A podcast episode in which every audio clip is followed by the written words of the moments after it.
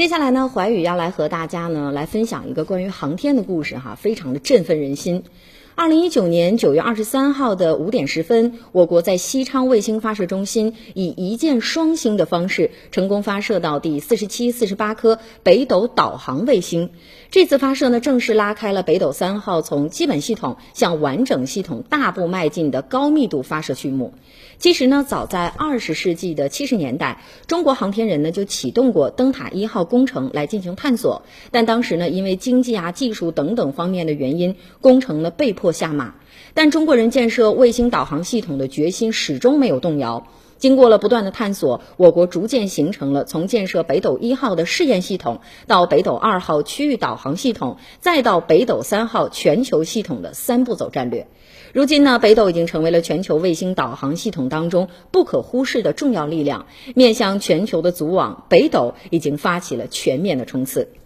那其实当时呢，北斗一号工程启动的时候啊，美国、俄罗斯已经分别发射了二十多颗导航卫星了，占用了最适合的卫星导航的黄金频段。二零零零年的四月十八号，我国北斗和伽利略系统呢同时申报，按照国际的电网规则呀，必须在七年内发射导航卫星，并且成功的发射和接收相应的频率信号，才能获得该轨道的位置和频率资源，否则呢就不能取得合法地位。经过了不懈的努力，北斗团队呢解决了高轨导航卫星的姿态控制、高精度的温控等等这样的难题，提升了系统服务的精准、连续性和可用性。就在二零一二年底，由十四颗卫星构成的北斗二号区域卫星导航系统建成了，实现了全天时、全天候，为亚太大部分地区提供定位导航的授时服务。在北斗二号工程建设的同时呢，我国于二零零九年启动了北斗三号全球系统的建设。经过了数数年的努力，